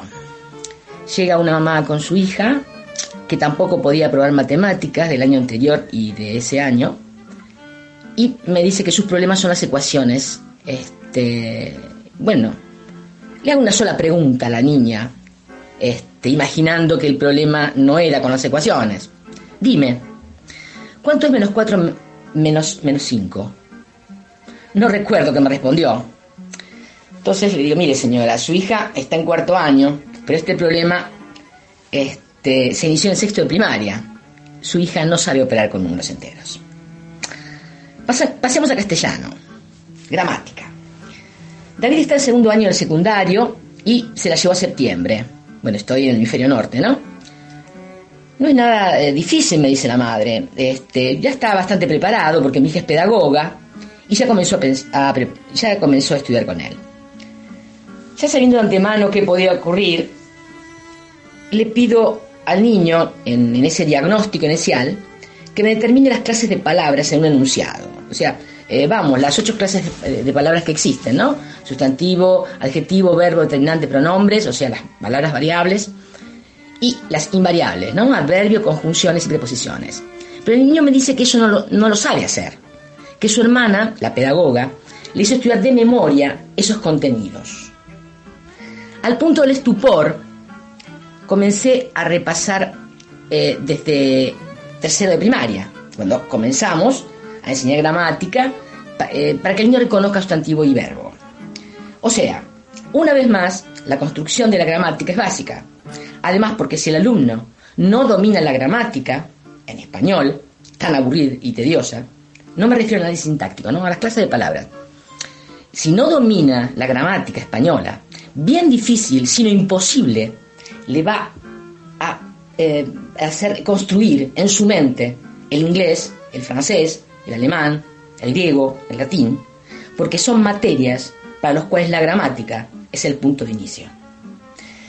Se podría imaginar cómo es aquí en España la enseñanza de los idiomas modernos o de las lenguas clásicas. Salvo excepciones, el profesorado es absolutamente inútil, de ahí el fracaso nacional, eh, que los españoles eh, no hablan ningún idioma. Si no se construye la lengua, el idioma en, la mente del alumno, podrán llenar decenas de cuadernos de ejercitación, pero jamás hablarán otra lengua que no sea el español. Otra barbaridad es que la enseñanza de las lenguas modernas es solo para la competencia de escritura. O sea, ese idioma no se enseña prácticamente a hablarlo. Ni qué decir que el alumno puede estar en tercer o cuarto año del secundario y los profesores en general, el primer día de clases, abren el libro en la primera página y ahí nomás empiezan a enseñar los contenidos nuevos, que para esa altura podrá ser el presente perfecto o el pasado perfecto en inglés, o el passé composé en francés, o los verbos separables e inseparables en alemán, sin hacer un repaso para que el alumno pueda, de nuevo, construir en su mente la lengua. Un repaso que tiene que ser eh, de, dos meses, de tres meses, porque si no el niño no se entera de nada, pues se ha olvidado todo. Así va el tema de los idiomas extranjeros. Este, y volviendo al tema del castellano, un alumno puede tener los 12 años de escolaridad obligatoria sin haber escrito una sola línea por sí mismo, sin haber producido un texto cohesivo ni coherente. Siempre dije que hay una verdad casi irrefutable. 12 años de escolaridad y llegan a la universidad sin saber estudiar, sin saber escribir y no entendiendo lo que leen. Otra cuestión bien diferente es la enseñanza de la historia y la geografía, que aquí en España es una sola asignatura. Bueno, para agarrarse de los pelos. Esta charla de hoy va a ser sobre los grandes momentos de la construcción del pensamiento social crítico latinoamericano, la teoría de la dependencia, la filosofía de la liberación, la pedagogía del oprimido, la teología de la liberación, pero metodológicamente la cuestión del método, vaya de redundancia, es el axioma del que tenemos que partir. Ahora es el turno de la clase sobre medios. Cada vez va empoderándose más el compañero Pepe Suízar Barragán en darle un tono radial ordenado a su exposición. Eh, él está lleno de saberes, eh, por las redes nos ilustra sobre cómo mirar una primera plana, cómo y ahora en el lenguaje hablado, bueno, bien por eh, Pepe, vamos a escucharlo. Ya dijimos que las tapas se miran completas, como un completo. Ya dijimos que las noticias se miran en comparación con otras. Ya dijimos que el pago de una pauta no garantiza ni silencio para lo que nos interesa silenciar, ni promoción para lo que queremos promocionar. Bien. Ahora imaginémonos el conocimiento como un rompecabezas de información, algunas de las cuales viajan adentro de noticias y otras no. Imaginémonos un rompecabezas en donde muchas veces no conocemos la imagen que tenemos que armar. Imaginémonos un rompecabezas en el que nos ofrecen piezas que no son de ese nuestro rompecabezas. Esos son los medios hegemónicos de construcción de sentido. Fabricantes de piezas de rompecabezas de información. De todos los rompecabezas no del nuestro. Necesitamos tener en claro siempre entonces los bordes del rompecabezas nuestro. Necesitamos tener clara la imagen que estamos armando. Necesitamos tener claro que no todas las piezas que nos acercan son de nuestro rompecabezas. Por eso cuando miramos noticias para buscar información, cuando buscamos información para poder entender, las preguntas son siempre las mismas. ¿Qué miramos? ¿Qué vemos? ¿Dónde estamos nosotros en esa información? Ejemplo. Un banco hablando de las virtudes de un descuento usando una tarjeta de débito o un home banking. Nos dicen que nos van a descontar el 25% en las compras. ¿Qué estamos viendo? ¿Un descuento del 25%? Un depósito del 100% de nuestros sueldos en el banco. La plata siempre está en el banco. ¿Dónde estamos nosotros? ¿En el 25% que nos, que nos quitan de precio o en el 100% que le pagamos al banco?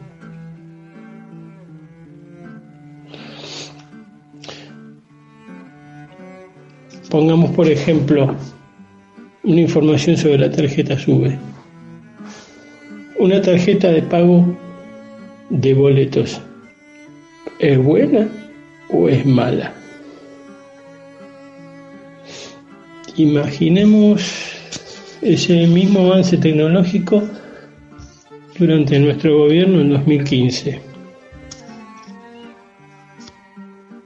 Una tarjeta que corra los guardas de las estaciones y saque personas de las boleterías para ponerlas en otros lugares en otras boleterías como guarda de otros trenes, es una buena, es una buena noticia. Una tarjeta sube de cobro de boletos en un gobierno como el de Cambiemos implica cierre de boleterías y, y despido de boleteros y despido de guardas. ¿Es una buena noticia? Siempre la pregunta es la misma. ¿Qué estamos mirando? ¿Qué vemos? ¿Y dónde estamos nosotros? Con todas las noticias pasa lo mismo.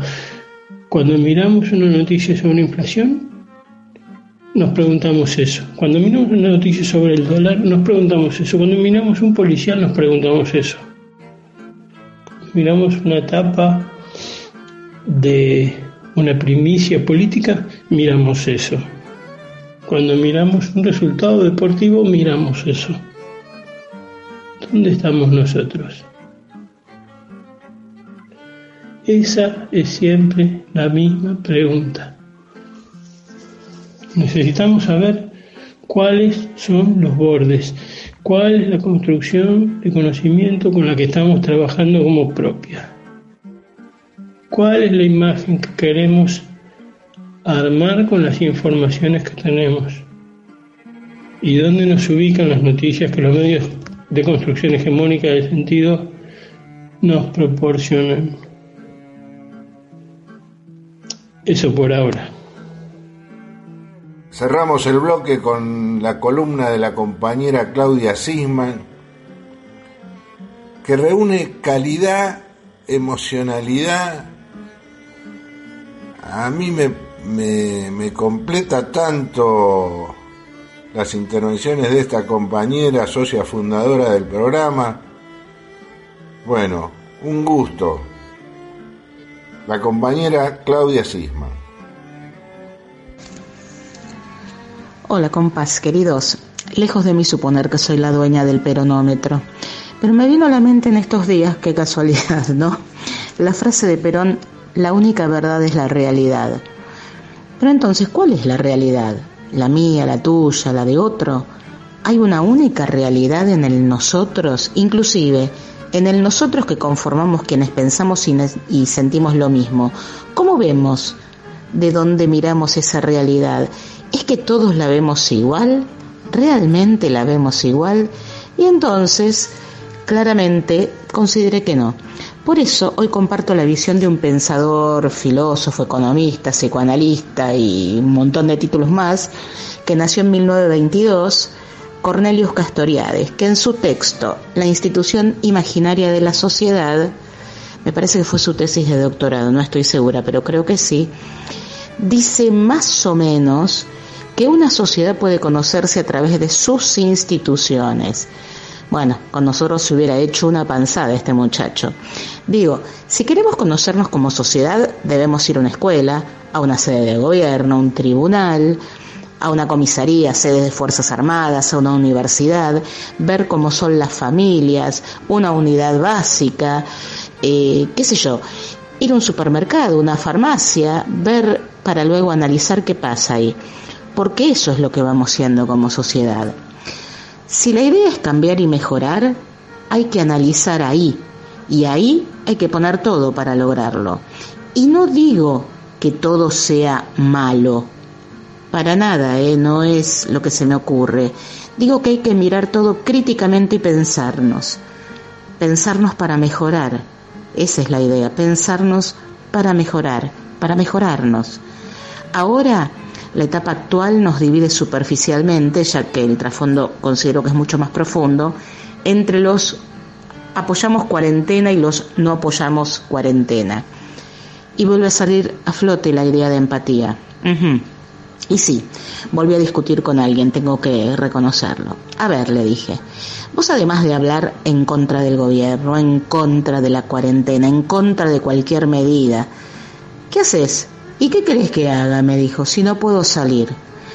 Pasada mi bronca, veo que ahí estamos, también para ser analizados. Durísimo, ¿no? Sí, sí, es durísimo. Tenemos que analizarnos y analizar también nuestra mentada empatía, ese sentir con el otro. De antemano me disculpo por la autorreferencia, porque yo no soy modelo de nadie ni para nadie, pero esta posición que tomé en su momento orienta la comprensión de lo que sostengo ahora. Luego de la crisis del 2001, muchos quedamos en la lona, francamente.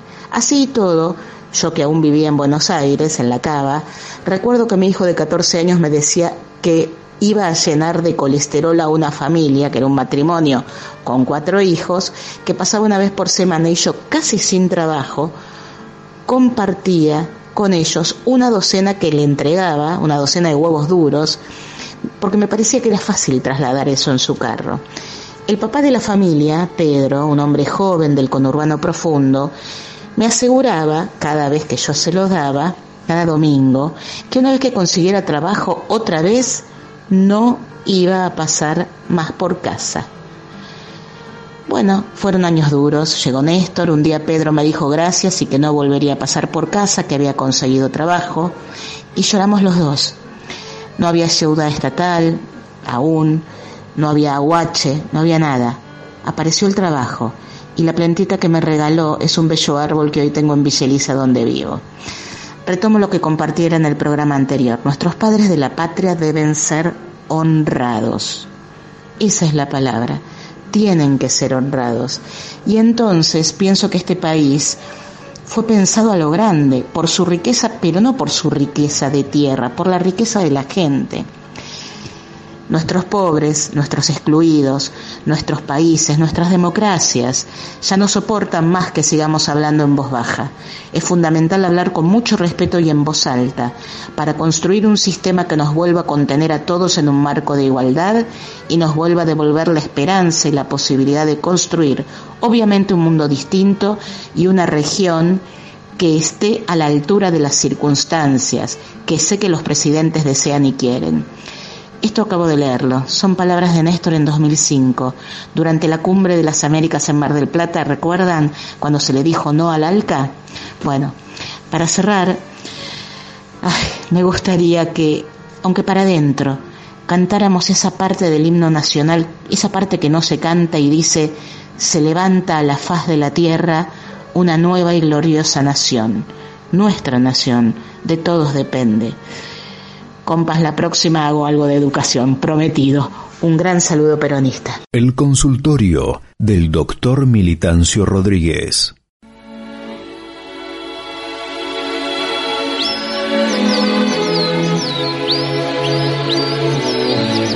La,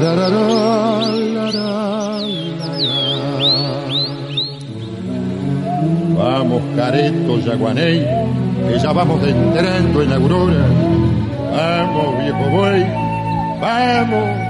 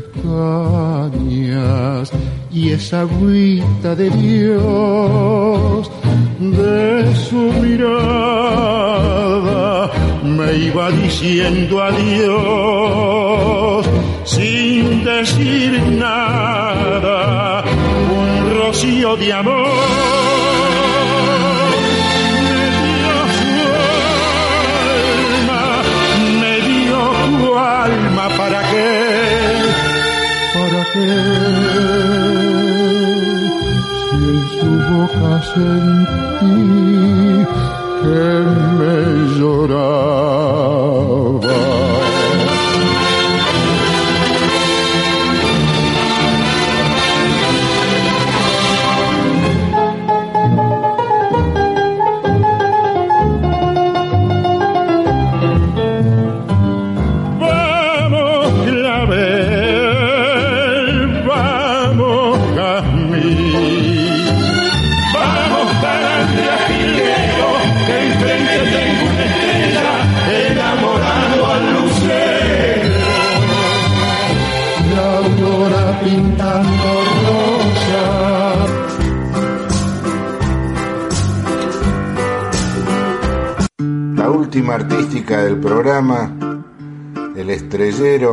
Por don Mariano Mores y Aldo Campoamor. Aldo Campoamor fue amigo de mi viejo, caía a casa a cantar. Fue el que le enseñó a cantar, le, le enseñó los primeros pasos en el canto a mi hermano mayor Gerardo, que cantaba hermoso. Bueno, así que es un recuerdo especial este de Aldo Campoamor. Voy a seguir poniendo temas de él. Y cantar con la orquesta de Mariano More. No cualquiera, ¿viste? un lujo. Bueno, eh, viene la columna histórica y actual de este compañerazo hermano de la vida, el doctor Jesús María Plaza, sobre las mujeres que nos ayudaron a construir la patria. Con ustedes, Tito Plaza. Hola, qué lindo es reencontrarme otra vez con, con la audiencia de este programa, este miércoles. Un miércoles difícil, para poder sintetizar la vida de quizá la mujer más grande que haya conocido la historia y especialmente la del siglo XX. Recuerden que en programas anteriores hablamos de las referentes, de la mujer referentes de cada siglo. Por eso dijimos que en el siglo XVIII Micaela Bastida y de ella hablamos. y en el siglo XIX de Encarnación Escurra, y de ella hablamos. Y dijimos que en el siglo XX, la mujer del siglo XX, era Eva Perón. Eva Duarte de Perón. En, un, en, una etapa, en un siglo muy difícil, muy difícil también de sintetizar el siglo, como de sintetizar Evita, porque la cantidad de mujeres eh, especiales que había en esa época, luchadoras por la igualdad de la mujer con el hombre, luchadoras de lo político, estadistas, eran muchas. El siglo XX tuvo una Golda Meir como jefa de Estado, una Indira Gandhi como jefa quizá de una de las naciones más importantes que hay hoy en día, Simone de Beauvoir, la, la pasionaria, esa héroe del comunismo español que sobrevive a la guerra civil, Rosa de Luxemburgo, bueno, todas estas mujeres, todas estas mujeres eran importantísimas en el siglo XX. Pero hay quien tiene una calidad distinta, que es Eva Perón, por su origen, por su juventud y por el poco tiempo que estuvo en la comunicación con lo internacional, con el mundo en general. Esa es Eva Perón. Pero también acá le toca a Evita confrontar, en buenos términos lo digo, con mujeres ilustrísimas de la República Argentina del siglo XX, de nuestra patria. Y yo tengo que hablar de Azucena Villaflor, la fundadora de Madre de Plaza de Mayo, de Chicha Mariani, la fundadora de Abuelas de Plaza de Mayo, mujeres grandes, mujeres que han dado la vida por sus ideales, por las ideas, por hacer de la Argentina una Argentina mejor.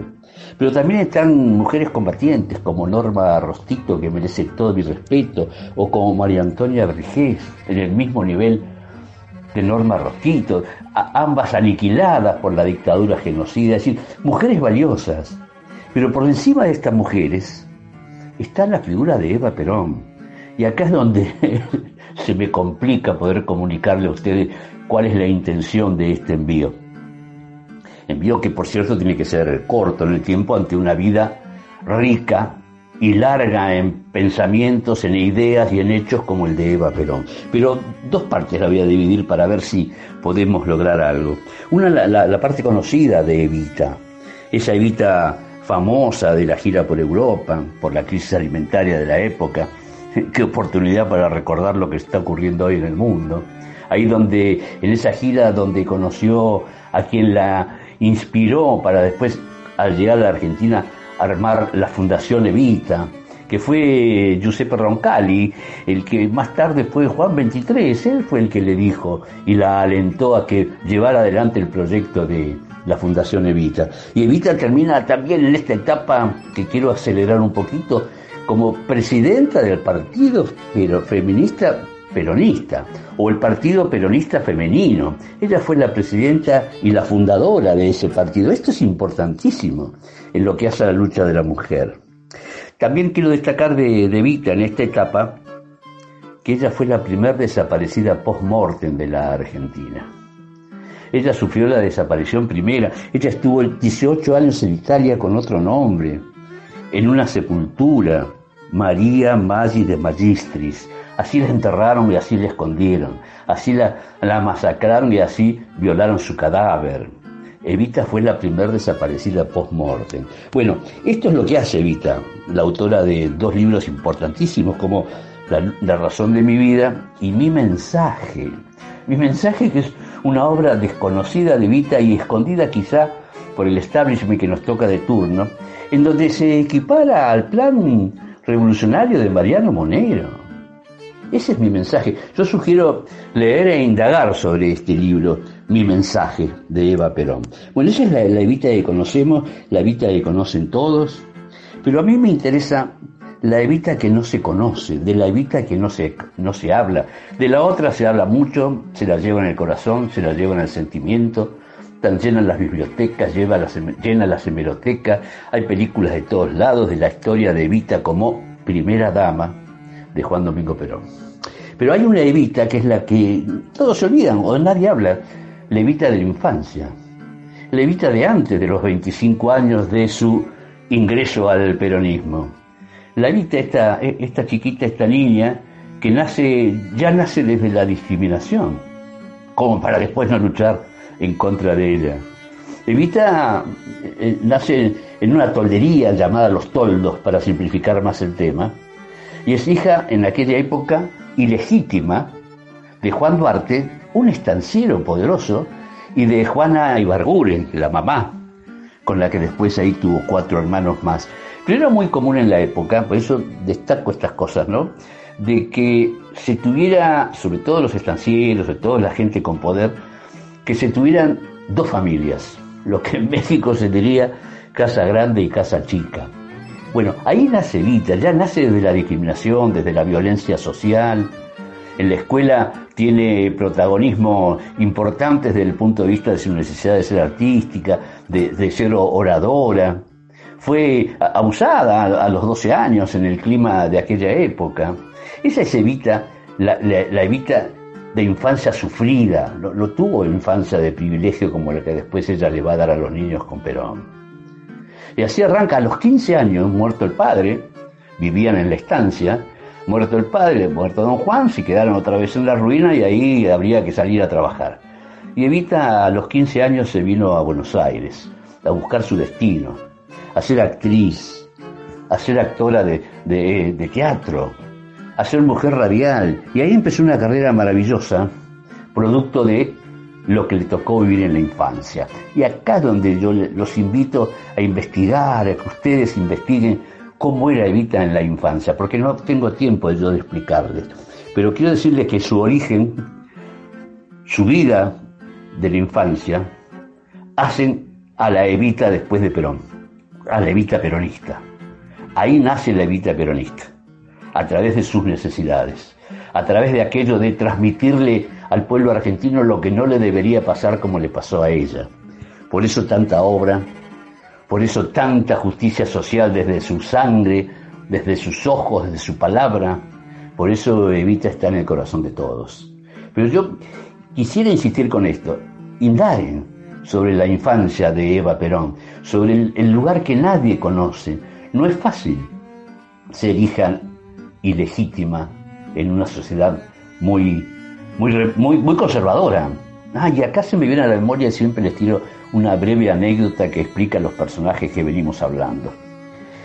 Muere Irigoyen allá por 1933, Evita iba al colegio y cuando murió Don Hipólito Irigoyen, ella fue la única que entró al colegio con un moño negro. Era rebelde hasta para eso, porque eran lugares conservadores. Es más, su tío era un caudillo conservador de ahí de, de Junín, Así que esa es la evita que yo los invito a que indaguen, investiguen, porque ahí vamos a darle la verdadera esencia y del por qué decimos que es la mujer más importante del siglo XX. Quizá de los tres siglos es la mujer más importante.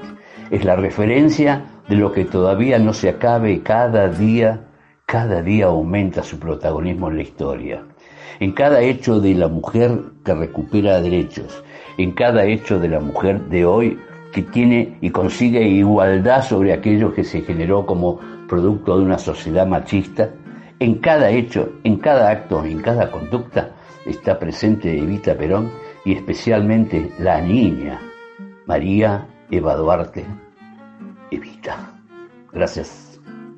El cierre del programa, para no quedarme con la última palabra, nobleza obliga, va con la colaboración del compañero Luis Ángel Dip, militante del territorio, Morón,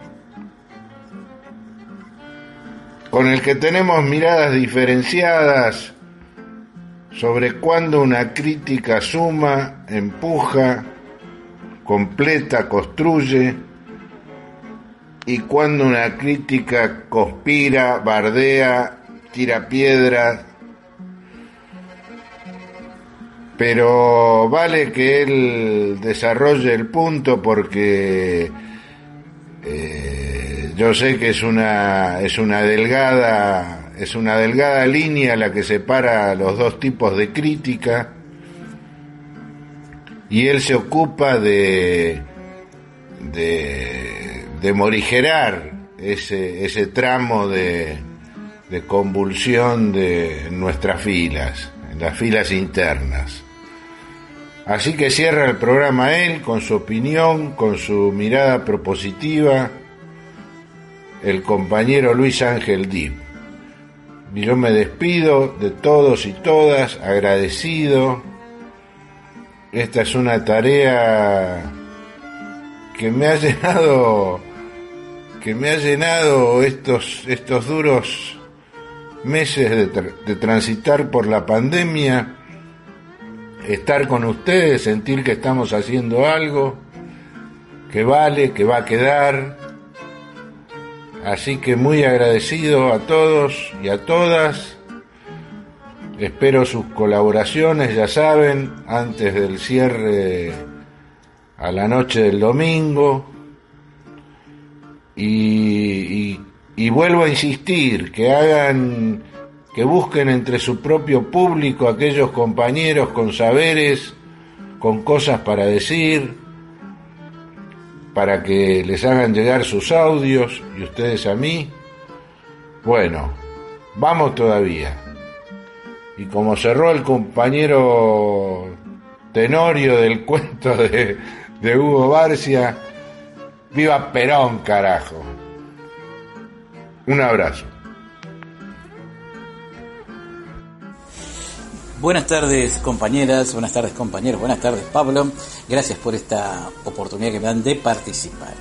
Bien, el gobierno en estos días está padeciendo, sufriendo un ataque tremendo, furibundo de la derecha.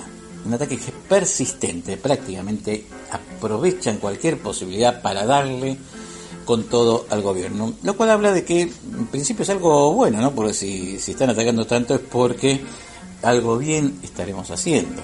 Vamos a ver. Pero quiero empezar primero con una referencia a un libro que todo peronista debe leer, yo creo que dos o tres veces eh, por año por lo menos, ¿no? este, que es Conducción Política. Para mí la gran obra del general Perón, eh, donde él caracteriza, pues, recuerden que son unas clases que él dio en el año 51 en la Escuela Superior Peronista, pero luego fue haciendo referencia al tema de la conducción política permanentemente. Y, este, y ahí está su concepción de la política, ¿no? Su concepción más amplia, no solamente conducción, un estilo, ¿no? De manejar la política, sino hay toda una concepción de la política. Y él dice que en la política hay tres principios, ¿no? Eh, los tres principios serían la información, el secreto y la sorpresa. O sea, el conductor político debe tener información, guardar ciertos secretos y actuar con sorpresa, ¿no?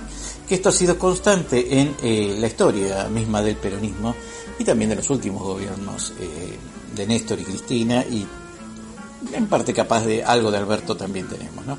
Bueno, entonces, eh, ¿esto qué quiere decir? Información, tener información, guardar el secreto sorpresa, significa que por ahí no, a veces, al conductor, a que ejerce la conducción política, no entendemos muchas de las cosas que hace. Por ahí porque no manejamos toda la información, porque por ahí también el conductor no revela todo lo que va a hacer, no revela la estrategia, no la tiene que revelar, porque tiene que ser fundamentalmente sorpresa. Es lo que mejor sale cuando se ataca, se avanza, se hace algo y el enemigo no lo espera y lo agarra desprevenido. Entonces, hay muchas cosas que por ahí no se entienden. ¿no? Esto tenemos. Por eso es fundamental que haya confianza en la conducción. El conductor también tiene que generar confianza, pero tiene que haber confianza en que lo que está haciendo, por más que no se comprenda totalmente, hay que hacer el esfuerzo para, para comprender, de alguna manera hay que este, mirarlo así y aceptarlo así.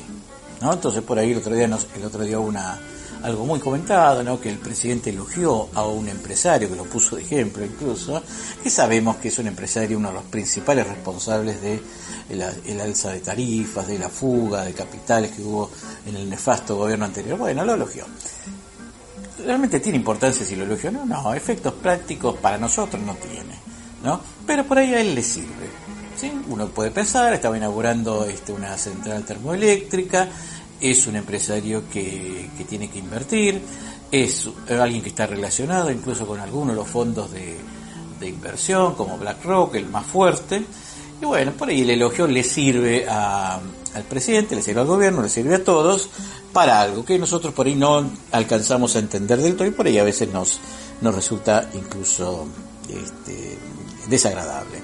¿no?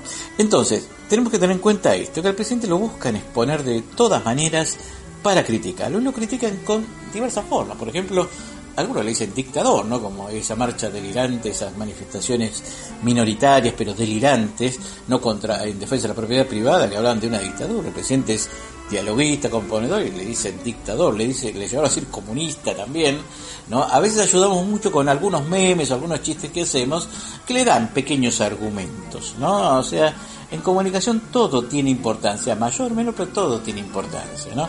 Entonces por eso hay que estar siempre atentos, ¿no? Y a veces hay mucha, mucha crítica que viene lamentablemente del fuego amigo, que viene los propios, que insisten en esto de verlo como tibio, indeciso, etcétera, etcétera. El otro día que se demoraba, el viernes se demoraba la, la cadena nacional y eh, muchos empezaron a hablar, pero bueno, qué incertidumbre, cuándo tarda en decidir, qué indeciso es esta persona, etcétera, etcétera, cosas que este, son negativas y que habría que tenerla en cuenta por más que sean detalles pequeños.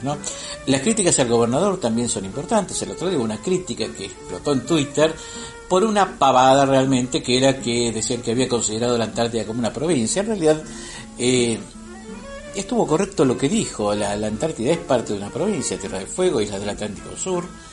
Este, y Antártida es toda una provincia que algunos se dieron cuenta ahora que era todo eso una provincia, y bueno, insistieron con esto y por ahí esto ayudó a tapar todo lo que había eh, dicho el gobernador que era muy importante. No, no, entonces toman una pavada, un chiste tonto, nosotros lo defendemos, eh, respondemos todo que el otro, pero queda oculto toda la información que dio. Esto lo han hecho mucho con Cristina, esto lo ha hecho mucho las críticas de Cristina se parecen, tienen el estilo mismo de las críticas que le hacían a Cristina.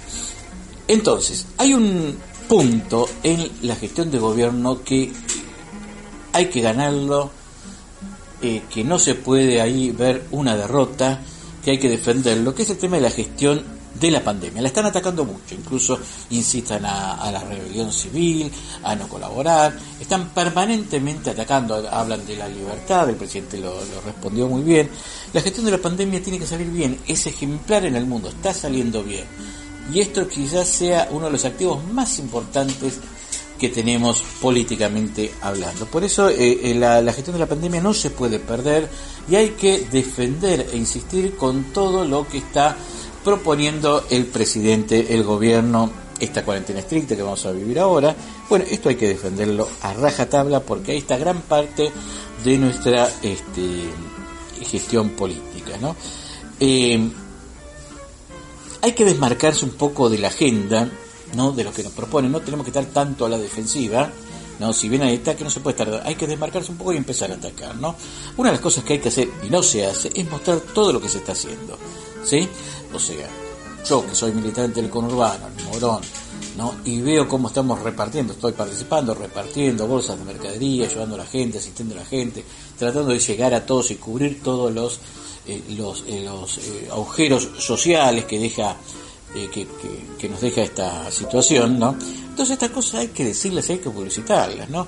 En Quilmes, que fue cuando se cerró la, el barrio azul, que muchos decían, eh, militarizan esto, empezaban a perder incluso muchos los propios. Bueno, después hizo un buen trabajo y cuando terminó esa situación de cuidado del barrio azul, los vecinos aplaudían. Esto no salió a ningún lado. Ni nuestros medios, que son los consideramos propios, lo sacan, ni nosotros tampoco, ni muchos de nosotros tampoco lo difunde demasiado. Se están haciendo muchas cosas en el ámbito del gobierno de la provincia de Buenos Aires que no se saben, porque nos, nos pasamos el tiempo por ahí contestándole a lo que dicen ellos. Hay que mostrar que se están haciendo muchas cosas y muy bien ¿no? Incluso a esta altura, que ya pasaron tres meses de la pandemia, ya se están haciendo las cosas en forma más organizada, ya los cobros van llegando a tiempo, hay muchas cosas que están haciendo y hay cosas que hay que corregir permanentemente. Pero no mostramos todo lo que tiene. cuando aparecen estos delirantes diciendo cosas que están más para un psiquiátrico que para otra cosa, sí le ponen el micrófono a todo el mundo. ¿sí? Y lo, incluso hasta lo lo posteamos en, en, las redes sociales. ¿no? Bien, se viene un tema interesante. Ayer salió la fecha, 14 de julio, se va a presentar el impuesto a las grandes fortunas.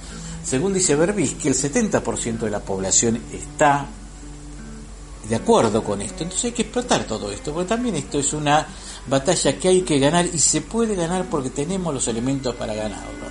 No, va a entrar, ya hay fecha, terminó esa incertidumbre, hay consenso social, hay consenso incluso internacional. En Inglaterra, Boris Johnson ya estaba hablando de ese impuesto, en muchos países se cobra.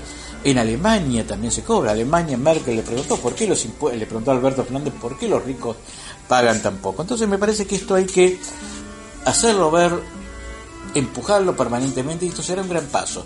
No solamente materialmente, económicamente, porque son eh, es una buena cantidad de dinero, afectando al 0,24% de la población. Nada, es una buena cantidad de dinero que entra para que el Estado pueda hacer muchas cosas, ¿no? Incluso ya está bien delimitado lo que se va a hacer. O sea, nadie puede decir, eh, se la van a llevar esto, se la van a llevar máximo a, Santa Cruz. No, no. Lo van a enterrar en, en, Santa Cruz, no. Ya está bien delimitado a dónde van esos fondos que se van a recaudar. Así que tenemos que trabajar mucho en esto, que esto sería un importante paso. Bueno, me despido hasta ahí nomás y un abrazo peronista para todos.